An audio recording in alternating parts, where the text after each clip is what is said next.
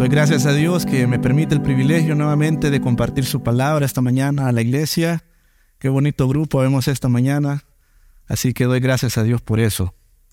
Quiero invitarle a que por favor pueda abrir su Biblia en Mateo capítulo 11.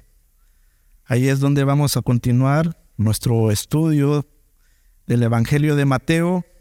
Ya terminamos el capítulo 10, hermanos. Hoy vamos a iniciar el capítulo 11. Nos faltan 17.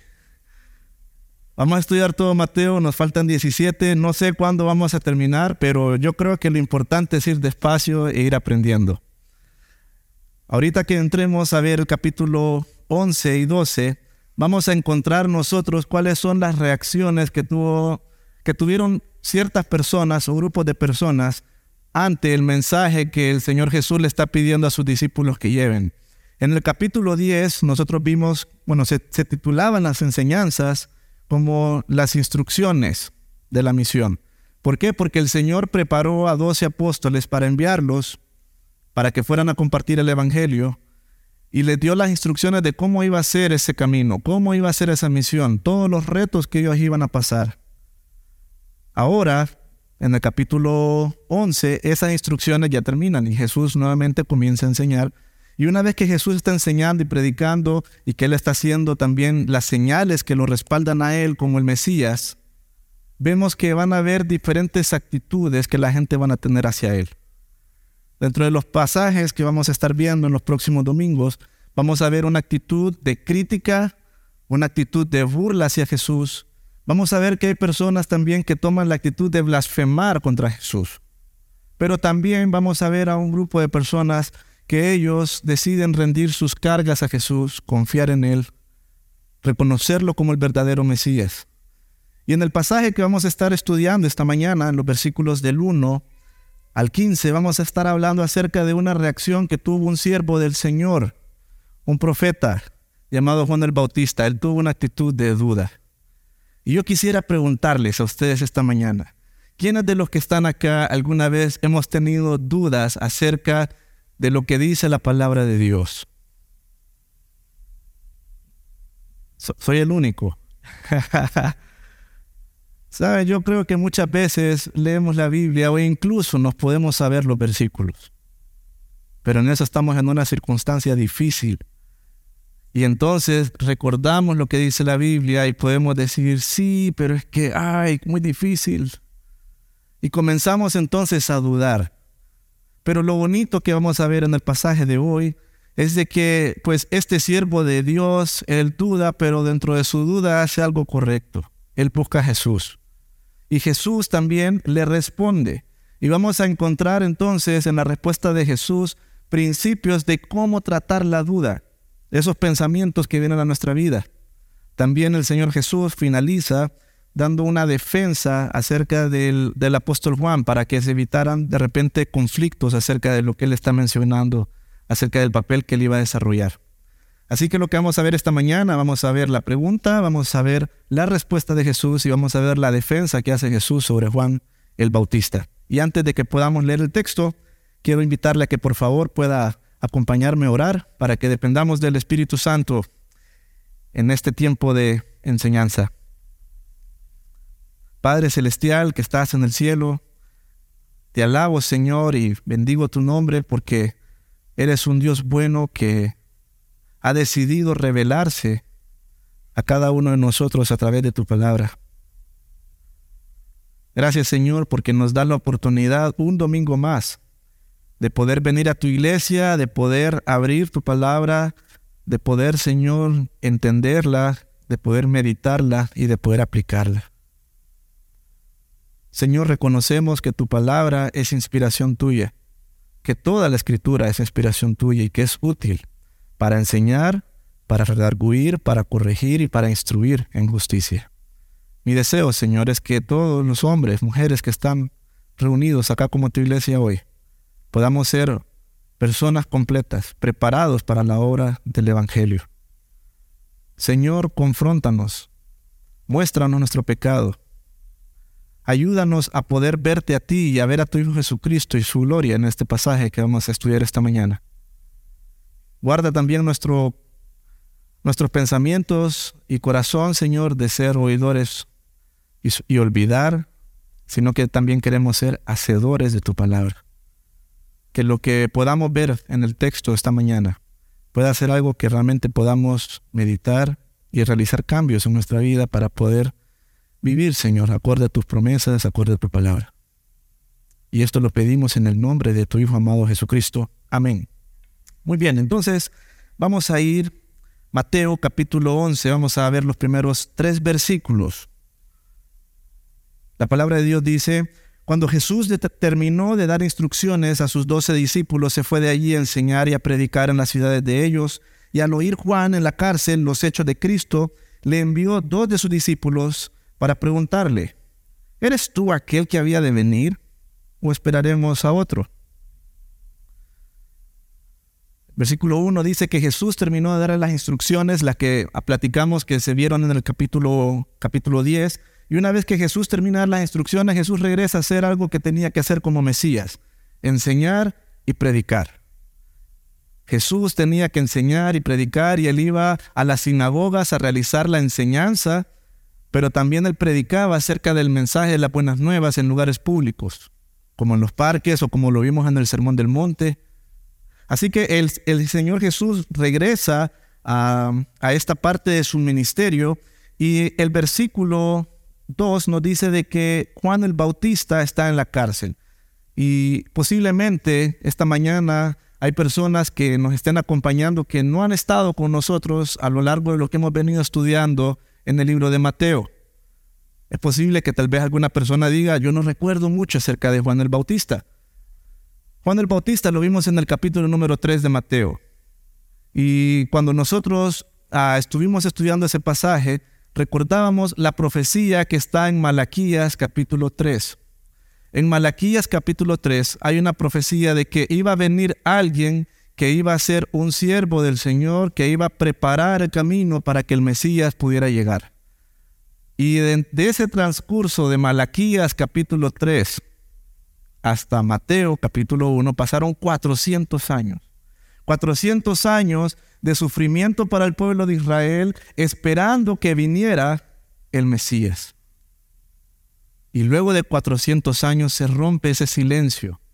No había habido otro profeta ni otro siervo del Señor. Se rompe ese silencio y sale Juan el Bautista en el río Jordán diciendo, arrepiéntanse porque el reino de los cielos se ha acercado. Y las personas al escuchar la predicación de Juan entendían que eran pecadores y lo que hacían es que iban y se bautizaban como una muestra de arrepentimiento y de que querían vivir para Dios. Dentro de la audiencia que llegaba a oír a Juan teníamos a personas de todo tipo, pero algunos no pasaban desapercibidos. ¿Quiénes eran las autoridades religiosas?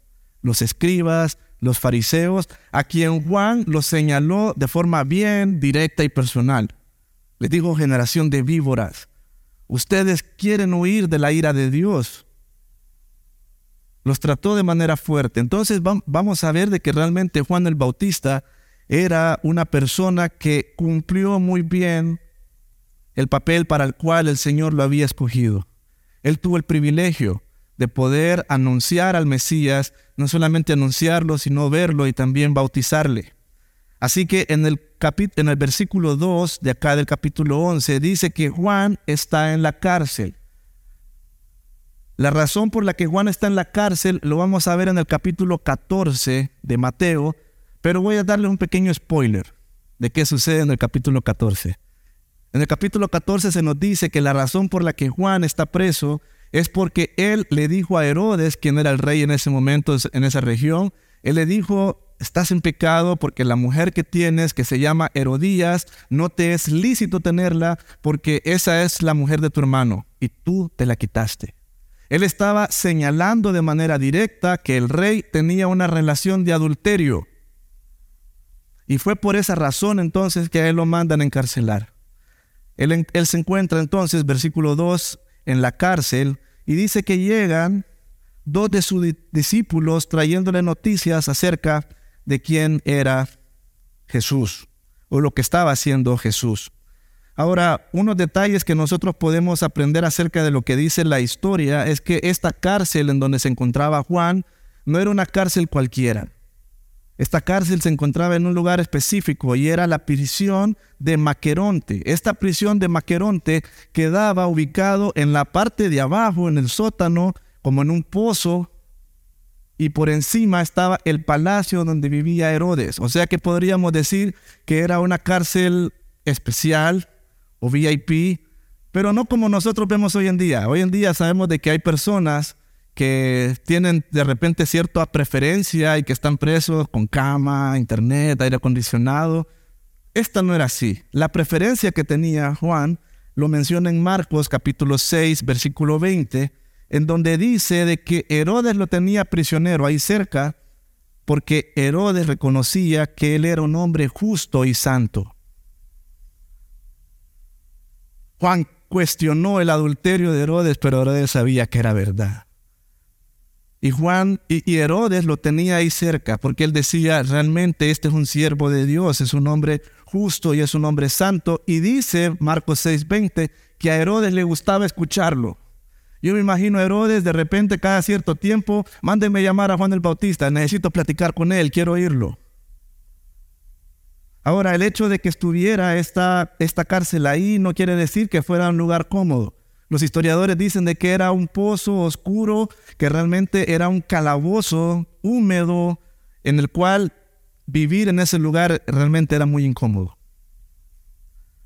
Dentro de las preferencias o los beneficios que tenía el apóstol, perdón, Juan el Bautista en esta prisión, es que tenía acceso a que lo recibieran personas. Dice que sus discípulos podían llegar a él a visitarle.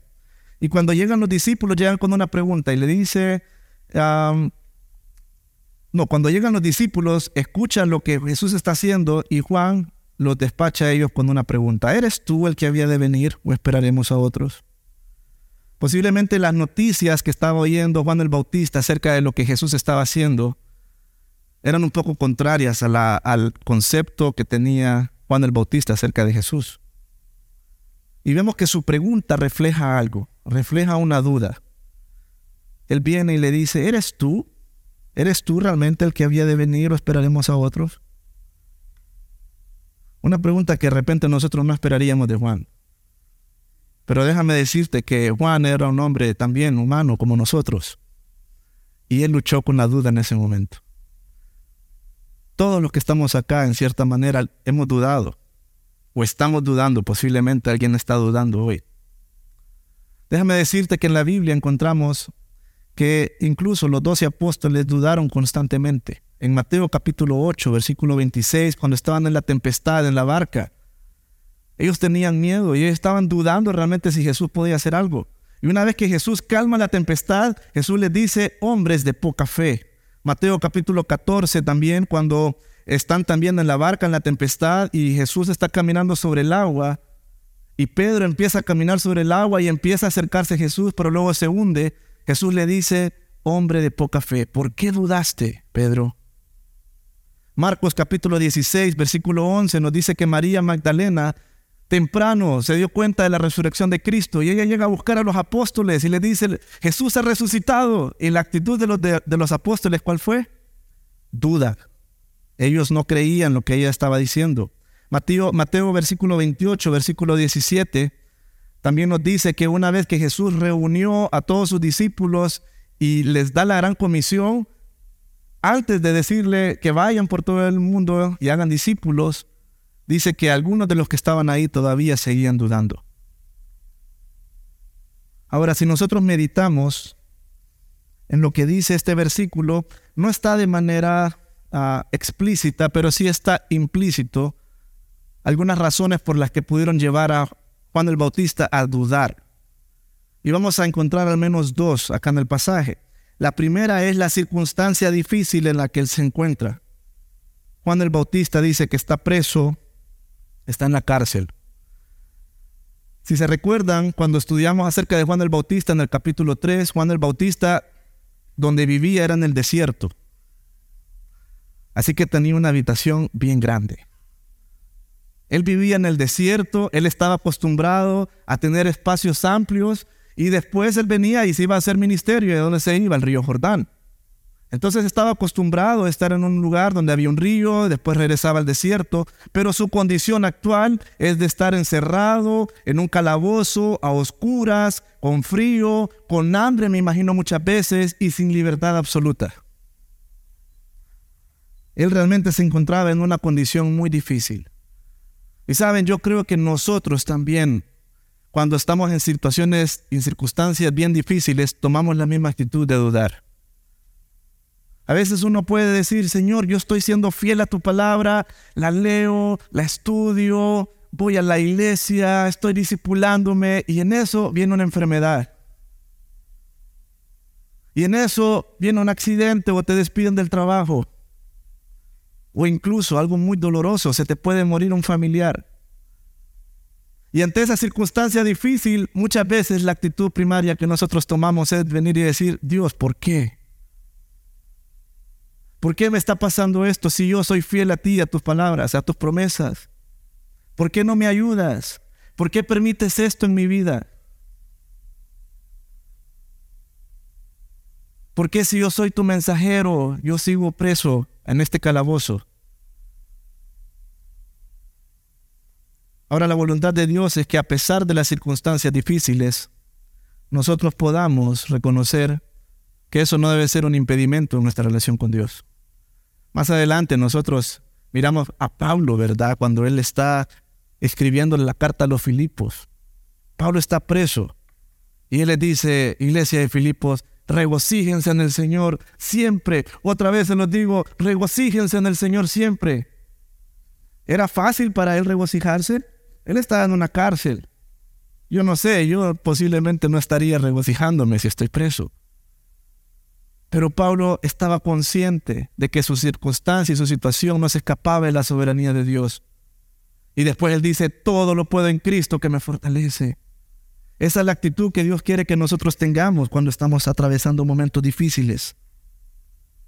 La otra actitud que podemos ver nosotros que pudo haber llevado a Juan el Bautista también a dudar es que él tenía expectativas con relación al Mesías que posiblemente fueron insatisfechas. Si nosotros vemos lo que dice Mateo capítulo 3, versículo 10, ahí va a salir en la pantalla. Su predicación era la siguiente, él decía, el hacha está puesta y todo árbol que no da buen fruto es cortado y echado al fuego. Su aventador, versículo 12, su aventador está en su mano, limpiará la era, recogerá su trigo en el granero y recogerá recogerá su trigo en el granero, refiriéndose a los santos, refiriéndose a los hijos de Dios. Y después dice, y quemará la paja en el fuego, que nunca se apaga, refiriéndose a los impíos. La expectativa que tenía Juan el Bautista acerca del Mesías era alguien que iba a venir y que iba a traer juicio. Él estaba diciendo por eso a los escribas y fariseos, arrepiéntanse generación de víboras, porque viene el Mesías y él los va a juzgar. Y el destino de ustedes si no se arrepienten es el castigo y el fuego eterno. Sin embargo, ha pasado el tiempo y tenemos al profeta Juan encerrado en una cárcel y los escribas y los fariseos siguen libres afuera. Y el imperio romano no ha sido destruido. El Mesías que él estaba esperando, que iba a traer libertad a Israel y a los judíos, no ha hecho mucho. El imperio romano sigue controlando. Herodes está unos pisos arriba, sentado ahí en su trono, tranquilo, con la mujer Herodías. Y el resultado de este hombre es estar en la cárcel. Y en eso dice que las noticias que le empiezan a llegar son noticias un poco extrañas para Jesús. Porque llegan los discípulos y le dicen, Maestro, tenemos noticias acerca de Jesús, el que tú habías dicho que era el Mesías. Mira, enseña muy bien y predica muy bien. Estuvimos una multitud en un monte oyéndolo por horas y la gente estaba impactada en su enseñanza. Y es cierto, Pedro y Juan, que también eran de los nuestros, lo siguen. Pero, pero, maestro Juan, hay algo extraño con este hombre. Tiene un grupo de doce apóstoles un poco extraños. ¿Te acordás de Simón? aquel revolucionario, aquel rebelde, sí, ahí está con él. ¿Te acuerdas de los hijos de Zebedeo, Juan y Jacobo, los que son bien enojados, los peliones? Están con él. Y peor aún, maestro Juan, hay un publicano con él. Y no solamente está con él, ¿sabe qué hace, maestro Juan? Se reúne a comer y hace banquetes con publicanos y pecadores mientras nosotros ayunamos. Eso fue lo que pasó, ¿se recuerdan? Lo estudiamos. Los discípulos de Juan estaban indignados de ver a Jesús que estaba comiendo con sus discípulos y ellos estaban ayunando. Ellos decían, no, esto está extraño. Así que se imaginan cómo está Juan. Está en la cárcel. Y él escucha que el Mesías prometido está fuera en banquetes con publicanos, con pecadores. El hombre posiblemente aguantando hambre en la cárcel, soñando con comerse un saltamonte envuelto en miel, que era el, el deleite de Juan. Él tenía expectativas, él tenía expectativas insatisfechas con relación al Mesías. Y saben, esto nos pasa a nosotros también. Muchas veces el concepto de Jesús que nosotros tenemos es bien distante al que dice la Biblia. Y cuando empezamos a ver que de repente las situaciones no marchan como nos dijeron que iba a ser, cuando empezamos a ver que de repente pues no está saliendo todo color de rosa, empiezo a decir, no, yo creo que este no era el Hijo de Dios. Ese Jesús que me hablaron en su iglesia no, no es verdad. Porque mírenme, yo sigo acá con mis problemas. Y aprendíamos el domingo pasado con el pastor Daniel que Jesús sí es el príncipe de paz y su propósito principal era traer paz entre Dios y los hombres. Pero el mensaje del Evangelio y vivir acorde a la palabra, eso va a traer problemas en nuestras relaciones. Eso no va a impedir que los hijos de Dios suframos y pasamos dificultades en este mundo. Yo sé que afuera se predica otra cosa, pero nosotros debemos predicar lo que dice la Biblia. Y Juan el Bautista, el siervo del Señor, el profeta que lo iba a anunciar y que lo bautizó, está preso sufriendo, porque el sufrimiento no es algo por el que el cristiano no va a pasar. Ahora en estos versículos nosotros también encontramos una lección muy buena, porque Juan tiene una duda. Y saben, cuando nosotros tenemos dudas, ¿qué hacemos? Nos enojamos, no queremos leer la Biblia, no queremos orar, ya no voy a ir a la iglesia, ¿para qué voy a ir al grupo casa? Dios no me escucha, lo que dice en la Biblia realmente yo ya empiezo a dudar. Pero mira lo que hace Juan. Él le dice a sus discípulos, vayan y pregúntenle. Y lo que hace Juan es lo correcto. Cuando tengamos dudas, lo primero que tenemos que hacer nosotros es buscar a Jesús. Cuando tengamos dudas, lo que tenemos que hacer es buscar a Dios. No busques tu cama, no busques el internet, no busques tu casa, encerrarte en tu cuarto, aislarte. Busca a Dios. Hay un pastor puritano que se llamó J.C. Ryle, que él escribió algo que me gustó mucho. Él dijo, Dudar no prueba que un hombre no tenga fe, sino que su fe es pequeña. E incluso cuando nuestra fe es pequeña, el Señor está listo para ayudarnos. Todos hemos dudado acá, pero tenemos a un gran Dios que siempre está dispuesto a perdonarnos y ayudarnos. Y miramos la respuesta en los versículos 4 al 6. Mira la forma en cómo Jesús le responde. Respondió Jesús y le dijo, Id y haced saber a Juan las cosas que oís y veis.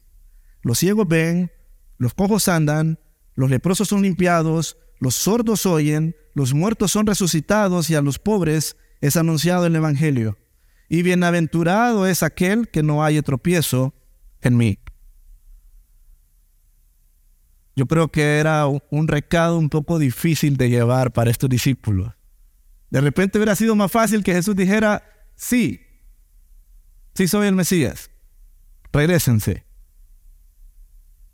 Pero la respuesta de Jesús del mensaje que tienen que llevarle a Juan es un poco largo, pero es importante. ¿Saben por qué? ¿Sabes cuál es el remedio para la duda? ¿Sabes cuál es el remedio para la duda? La fe. ¿Y de dónde proviene la fe, hermanos? De oír la palabra de Dios. ¿Y qué hace Cristo con la duda que tiene Juan? Le recuerda la palabra de Dios, le recuerda las escrituras y él le contesta lo que está registrado en Isaías capítulo 35, versículos 5 al 6. Dice, entonces los ojos de los ciegos serán abiertos y los oídos de los sordos se abrirán, entonces el cojo saltará como un ciervo y cantará la lengua del mudo, porque aguas serán cavadas en el desierto y torrentes en la soledad. Capítulo más adelante, Isaías 61, versículo 1, refiriéndose al Mesías. El Espíritu de Jehová, el Señor, está sobre mí, porque me ungió Jehová y me ha enviado a predicar buenas nuevas a los abatidos, a vendar a los quebrantados de corazón, a publicar libertad a los cautivos y a los presos apertura de la cárcel. En otras palabras, lo que está diciéndole Jesús a Juan es, ¿sabes Juan? Es cierto, tú predicaste de mí acerca de juicio. Y lo voy a hacer, pero este no es el momento. Porque el Mesías también tiene que enseñar, el Mesías también tiene que predicar y el Mesías tenía que mostrar compasión, misericordia y amor con los necesitados. El Señor dijo que Él no vino a buscar a los sanos, Él vino a buscar a los enfermos, a los que tenían necesidad de Él. El Señor dijo que Él venía a buscar a las ovejas perdidas. El Señor primero vino para anunciar del Evangelio y hablar acerca del pecado en la vida de las personas para que las personas podían arrepentirse primero antes de que viniera el juicio. Pero el concepto que tenía Juan solamente era, va a venir el Mesías y va a traer juicio sobre toda esta generación. Lo mismo que hizo Jesús con Juan es lo mismo que nosotros tenemos que hacer con la duda. Cuando venga la duda, nosotros tenemos que ir a la palabra. Cuando venga la inseguridad, lo que tenemos que hacer es ir a la palabra de Dios. Y debemos confiar en lo que la palabra de Dios dice. El Salmo 119, 28, el salmista escribe, se deshace mi alma de ansiedad. Susténtame según tu palabra. No voy a pedir que levanten la mano, pero estoy seguro que muchos acá hemos padecido de ansiedad. ¿Qué debemos de hacer cuando tengas ansiedad? ¿Sustentarnos en qué? En la palabra de Dios. Y con con esta respuesta también el Señor viene y le da una bienaventuranza, una exhortación amorosa, tranquila, Juan. Le dice, bienaventurado el que no haya tropiezo en mí. Esta palabra tropiezo en el original representaba una especie de trampa que la gente ponía para poder atrapar o cazar algún animal. Y esa trampa, cuando el animal caía, hacía un escándalo, era algo grande. Entonces agarraron este ejemplo de cuando cazaban a un animal y lo usaron como una metáfora de cómo se sentía una persona cuando lo ofendían y era algo grande, escandaloso. Las personas decían, me está haciendo tropiezo, es un tropiezo, una ofensa grande para mí. Lo que está diciendo Jesús en otras palabras es, dichosos los que no se ofenden por mi obra y se apartan de mí.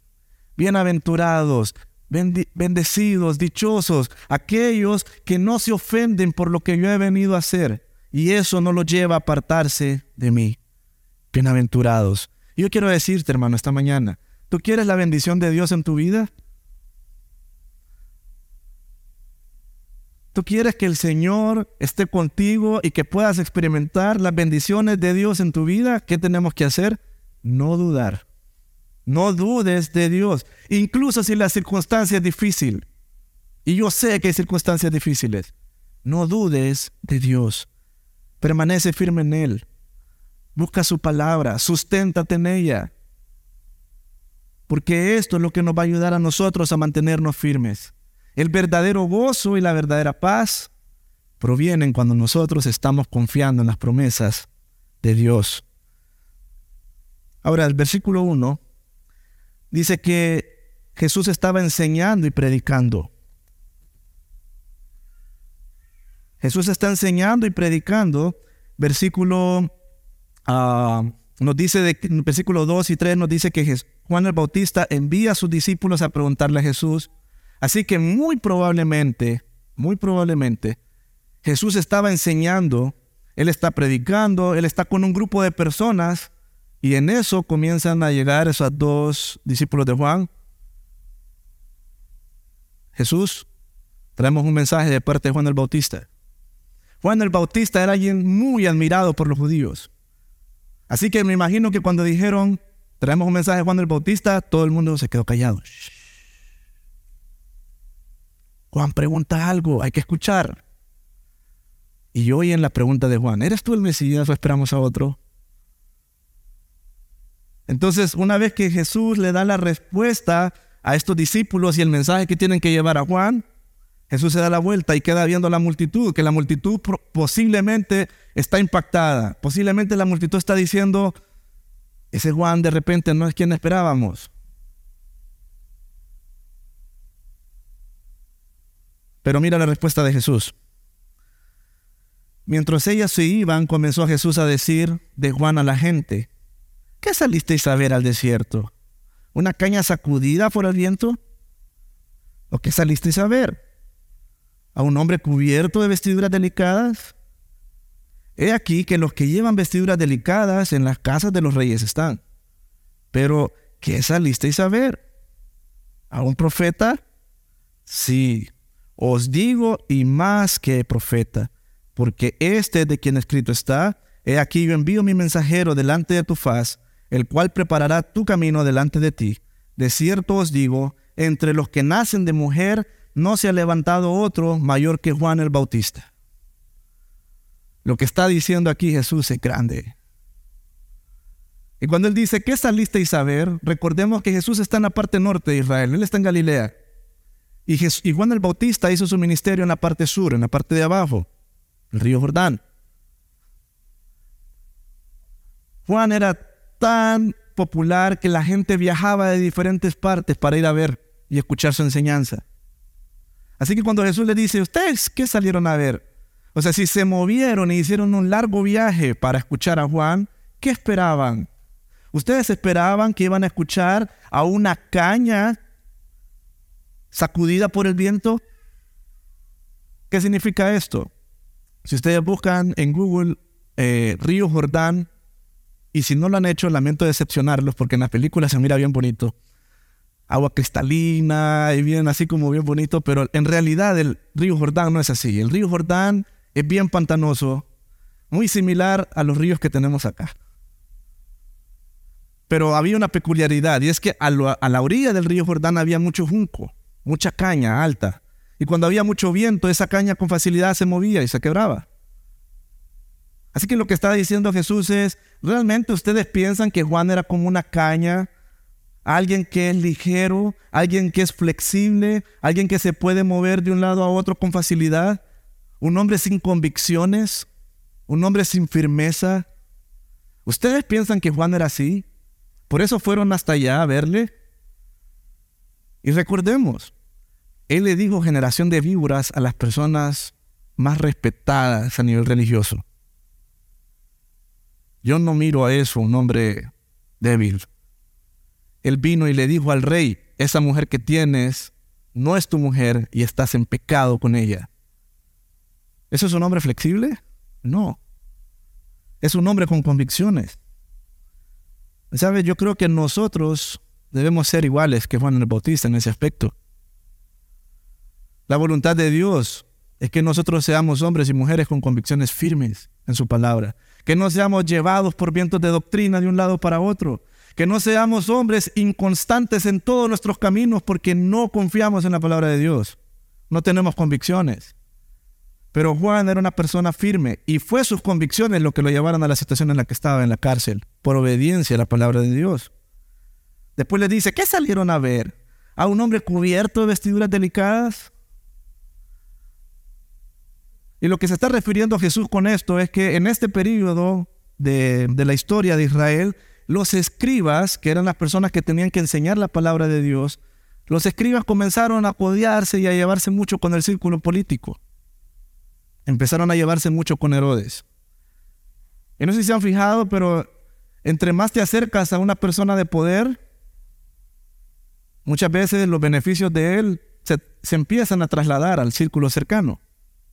Y la forma en como la riqueza se estimaba en este entonces no solamente era con dinero, sino que la riqueza se estimaba mucho con la ropa. Una persona no tenía muchas túnicas, entonces si tenía muchas túnicas, si tenía mucha ropa, era una persona que tenía mucho dinero.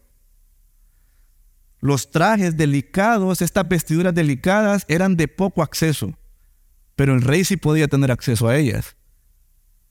Y los escribas comenzaron entonces a ya no andar como los demás religiosos, sino que empezaban a ver que los escribas andaban con unas túnicas Gucci. Eh, no sé mucho de moda. Ah, piensen en, la marca que ustedes tengan en mente. Entonces la gente empieza a decir, le está yendo bien a estos hombres. Y el Señor les dice, ustedes salieron al desierto a ver un hombre que está preocupado por su apariencia, a alguien que de manera hipócrita les habla en el río y después se va con ellos a estar comiendo ahí en un ambiente de camaradería solamente para recibir los beneficios. No. Mateo capítulo 3, versículo 4 nos dice cómo era la ropa de Juan. Dice que él andaba vestido de pelo de camello y tenía un cinto de cuero alrededor de sus lomos y su comida eran langostas y miel silvestre. O sea, la ropa de Juan no era, Juan no era muy a la moda. Él andaba vestido por pelo de camello. Nunca he visto un camello, pero no se miran muy suaves. ¿Te imaginas andar una ropa de camello puesta? Esto lo que nos demuestra es que Juan no estaba interesado en la comodidad y en la aprobación del mundo. Juan no estaba interesado en que la gente tuviera un buen concepto o agradar a las personas. Pero Juan sí tenía algo claro. Y es que él iba a hacer lo que fuera necesario de abstenerse con tal de mantenerse enfocado en lo que Dios le había pedido que hiciera. Los escribas tenían que compartir la palabra y enseñarla en la sinagoga. Pero ellos estaban más preocupados por cómo se iban a ver. Pero Juan tomó una decisión y dijo, yo mejor me voy a ir al desierto y en vez de comer un buen bistec, me voy a comer una langosta con miel. Me voy a apartar de todo aquello que me desvíe del propósito por el cual me han llamado a esta misión. Yo creo que nosotros deberíamos de reflexionar de qué tengo que abstenerme para, para obedecer la voluntad de Dios. Porque estoy seguro que Dios nos ha llamado a todos los que estamos acá a cumplir algo. A obedecer su palabra, a llevar el mensaje del Evangelio. ¿De qué tengo que abstenerme? ¿Qué me distrae? Con esto no quiero decir que es malo que tengas buena ropa. Con esto no quiero decir malo que tengas buena comida. El problema es si todas esas cosas te impiden que cumplas lo que Dios quiere que hagas. Iglesia, no tenemos que ser cool al mundo. Tenemos que buscar agradar a una sola persona, y es a Dios. Después le dicen, ¿saliste a ver un profeta? Sí, ahí sí, dice Jesús. Estoy de acuerdo con ustedes. Todos ustedes sí salieron a ver un profeta. Y les voy a decir algo, más que un profeta. Porque escrito está, he aquí yo envío mi mensajero delante de tu faz, el cual preparará tu camino delante de ti. De cierto os digo, entre los que nacen de mujer, no se ha levantado otro mayor que Juan el Bautista. Lo que está diciendo Jesús aquí tiene implicaciones grandes para un judío. Porque los judíos tenían a Moisés acá, como el más grande de todos los profetas que, había, que se había levantado en el pueblo de Israel. Y viene Jesús y dice, de todos, Juan es el mayor y el más grande. Incluso superior a Abraham, Jacob, cualquier patriarca. Él es el más grande de todos. ¿Por qué? Porque él iba a tener el privilegio de no solamente anunciar el camino del Mesías, sino que él iba a tener el privilegio de ver al Mesías. Los profetas del Antiguo Testamento, ellos solamente hablaron del Mesías, pero solamente uno tuvo el privilegio de verlo. Solamente uno tuvo el privilegio de poder contemplarlo y decir, he aquí el Cordero de Dios que quita el pecado del mundo. Y enseguida venir, tomarlo y bautizarle. Ese es un privilegio que fue exclusivo para Juan el Bautista. Entonces vemos que el Señor Jesús en vez de que se prestara esa conversación para que esta gente pensara mal de Juan, lo pone en alto. Y luego Jesús hace algo que solamente Jesús puede hacer, que son difíciles de entender las enseñanzas de Jesús. Mira lo que dice ese versículo, versículo 11. Entre los que nacen de mujer no se ha levantado otro mayor que Juan el Bautista, pero el más pequeño en el reino de los cielos, mayor es que él. Y yo decía, Señor, ¿qué quiere decir esto? ¿Cómo es que Él es el más grande de todos, pero en el reino de los cielos el más pequeño es mayor que Él? Y es que Juan el Bautista tuvo un privilegio grande, pero Él no alcanzó a ver lo que nosotros hoy podemos conocer a través de las escrituras. Juan el Bautista solamente vio esa vez a Jesús y después murió. Murió decapitado. Él no pudo ver a que Cristo fue a la cruz y él no pudo ver a Cristo resucitado.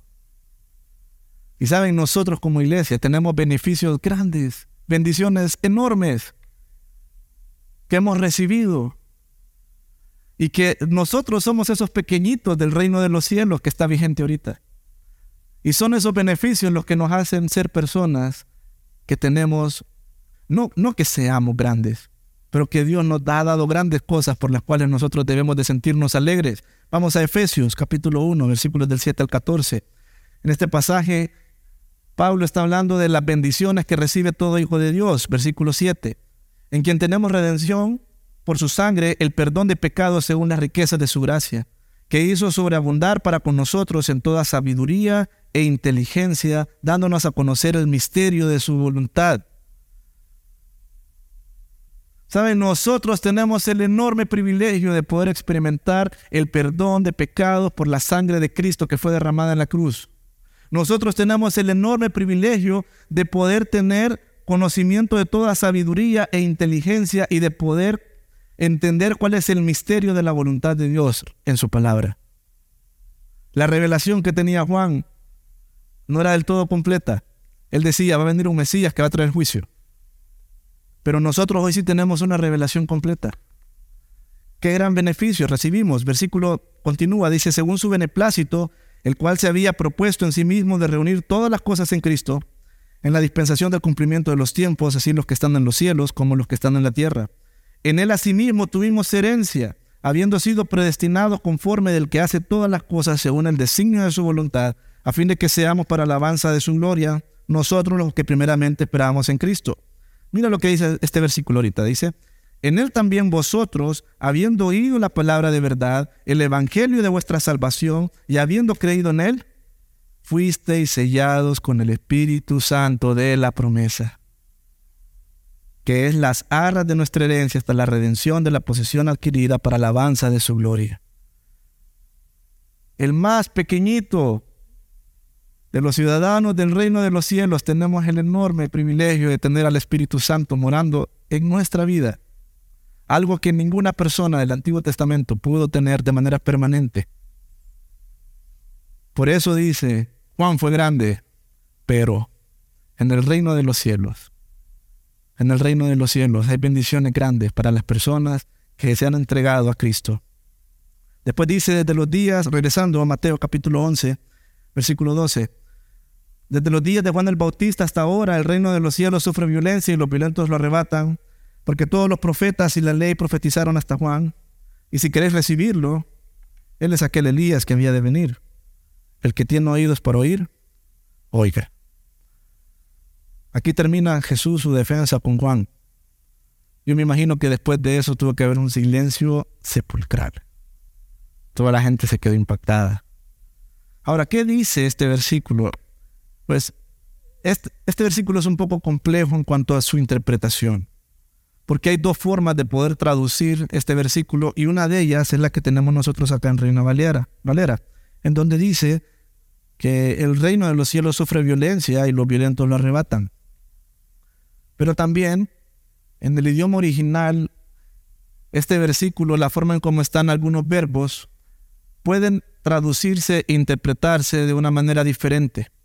Y va a aparecer en la pantalla la forma en cómo lo traduce la nueva versión internacional. Dice, desde los días de Juan el Bautista hasta ahora el reino de los cielos ha venido avanzando contra viento y marea, y los que se esfuerzan logran aferrarse a él. Después de estudiar el pasaje, realmente me inclino mucho más por esta traducción. Como les digo, esto es un, tema entre muchos, entre muchos ah, teólogos e intérpretes de la Biblia porque ambas traducciones son posibles. Pero la razón por la que yo me inclino más por esto es por lo que hemos estado estudiando nosotros a lo largo de todo el contexto de Juan. Y lo que dice el pasaje es que el reino de los, desde Juan el Bautista hasta ahora, el reino de los cielos ha avanzado contra viento y marea. Capítulo pasado vimos que el Señor Jesús les dice a los discípulos, vayan, prediquen el Evangelio, ¿saben qué? Los van a odiar, ¿saben qué? Los van a perseguir, pero no se preocupen. El Espíritu Santo les va a decir lo que tienen que decir en ese momento.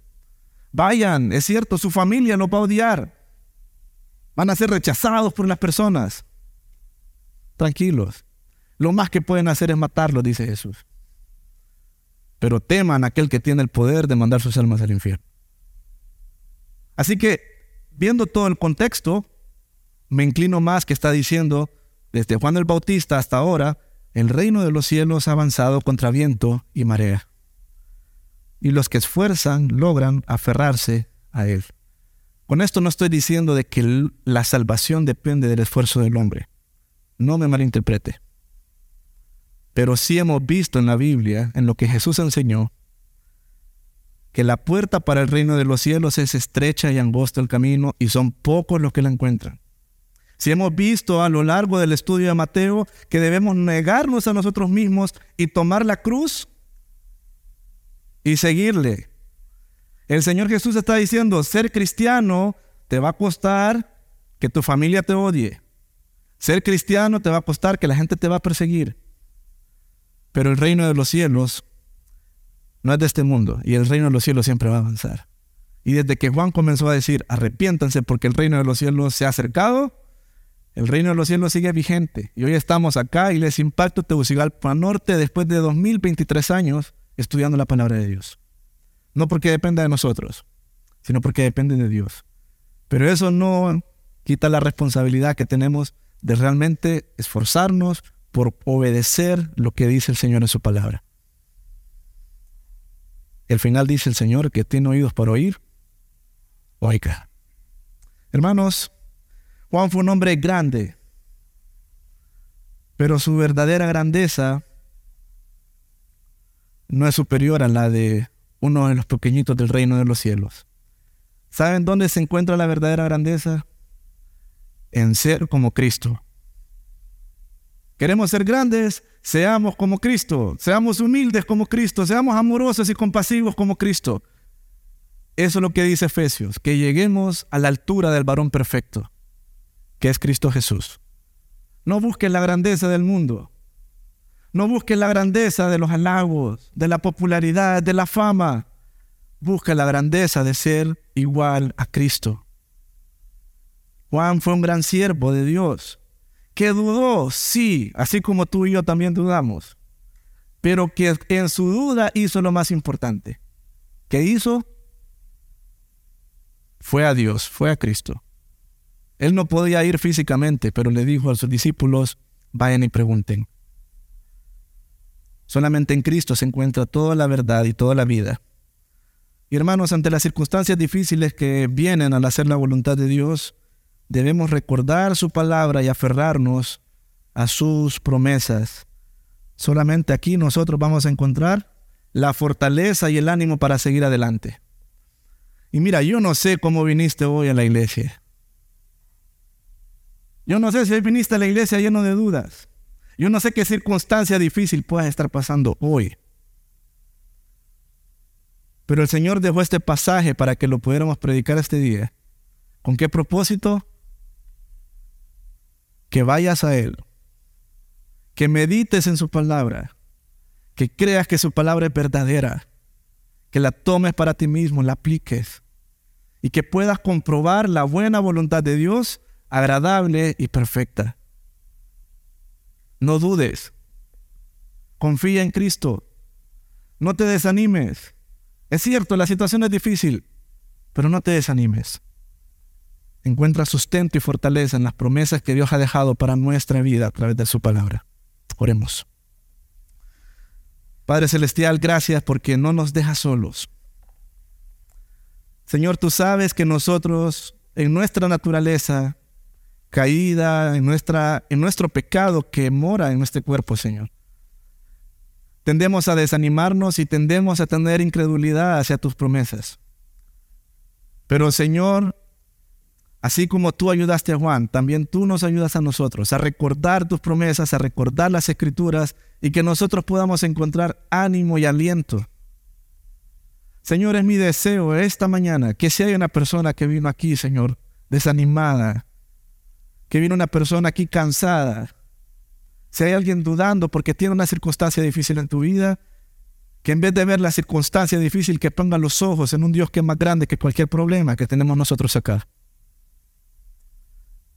Señor, ayúdanos a recordar que tú eres más grande, que tú eres por encima de todo lo que existe.